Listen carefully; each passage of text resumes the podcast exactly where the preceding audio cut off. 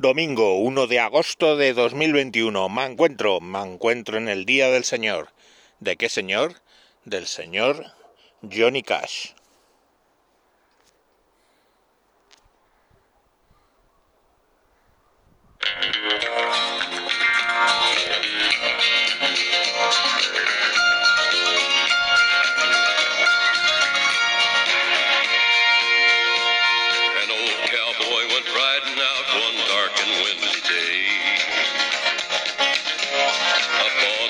He rested as he went along his way.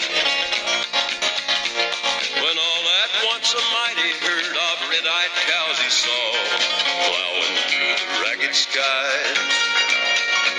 and up a cloudy draw. Their brands were still on fire and their hooves were made of steel. Their horns were black and shiny and could feel.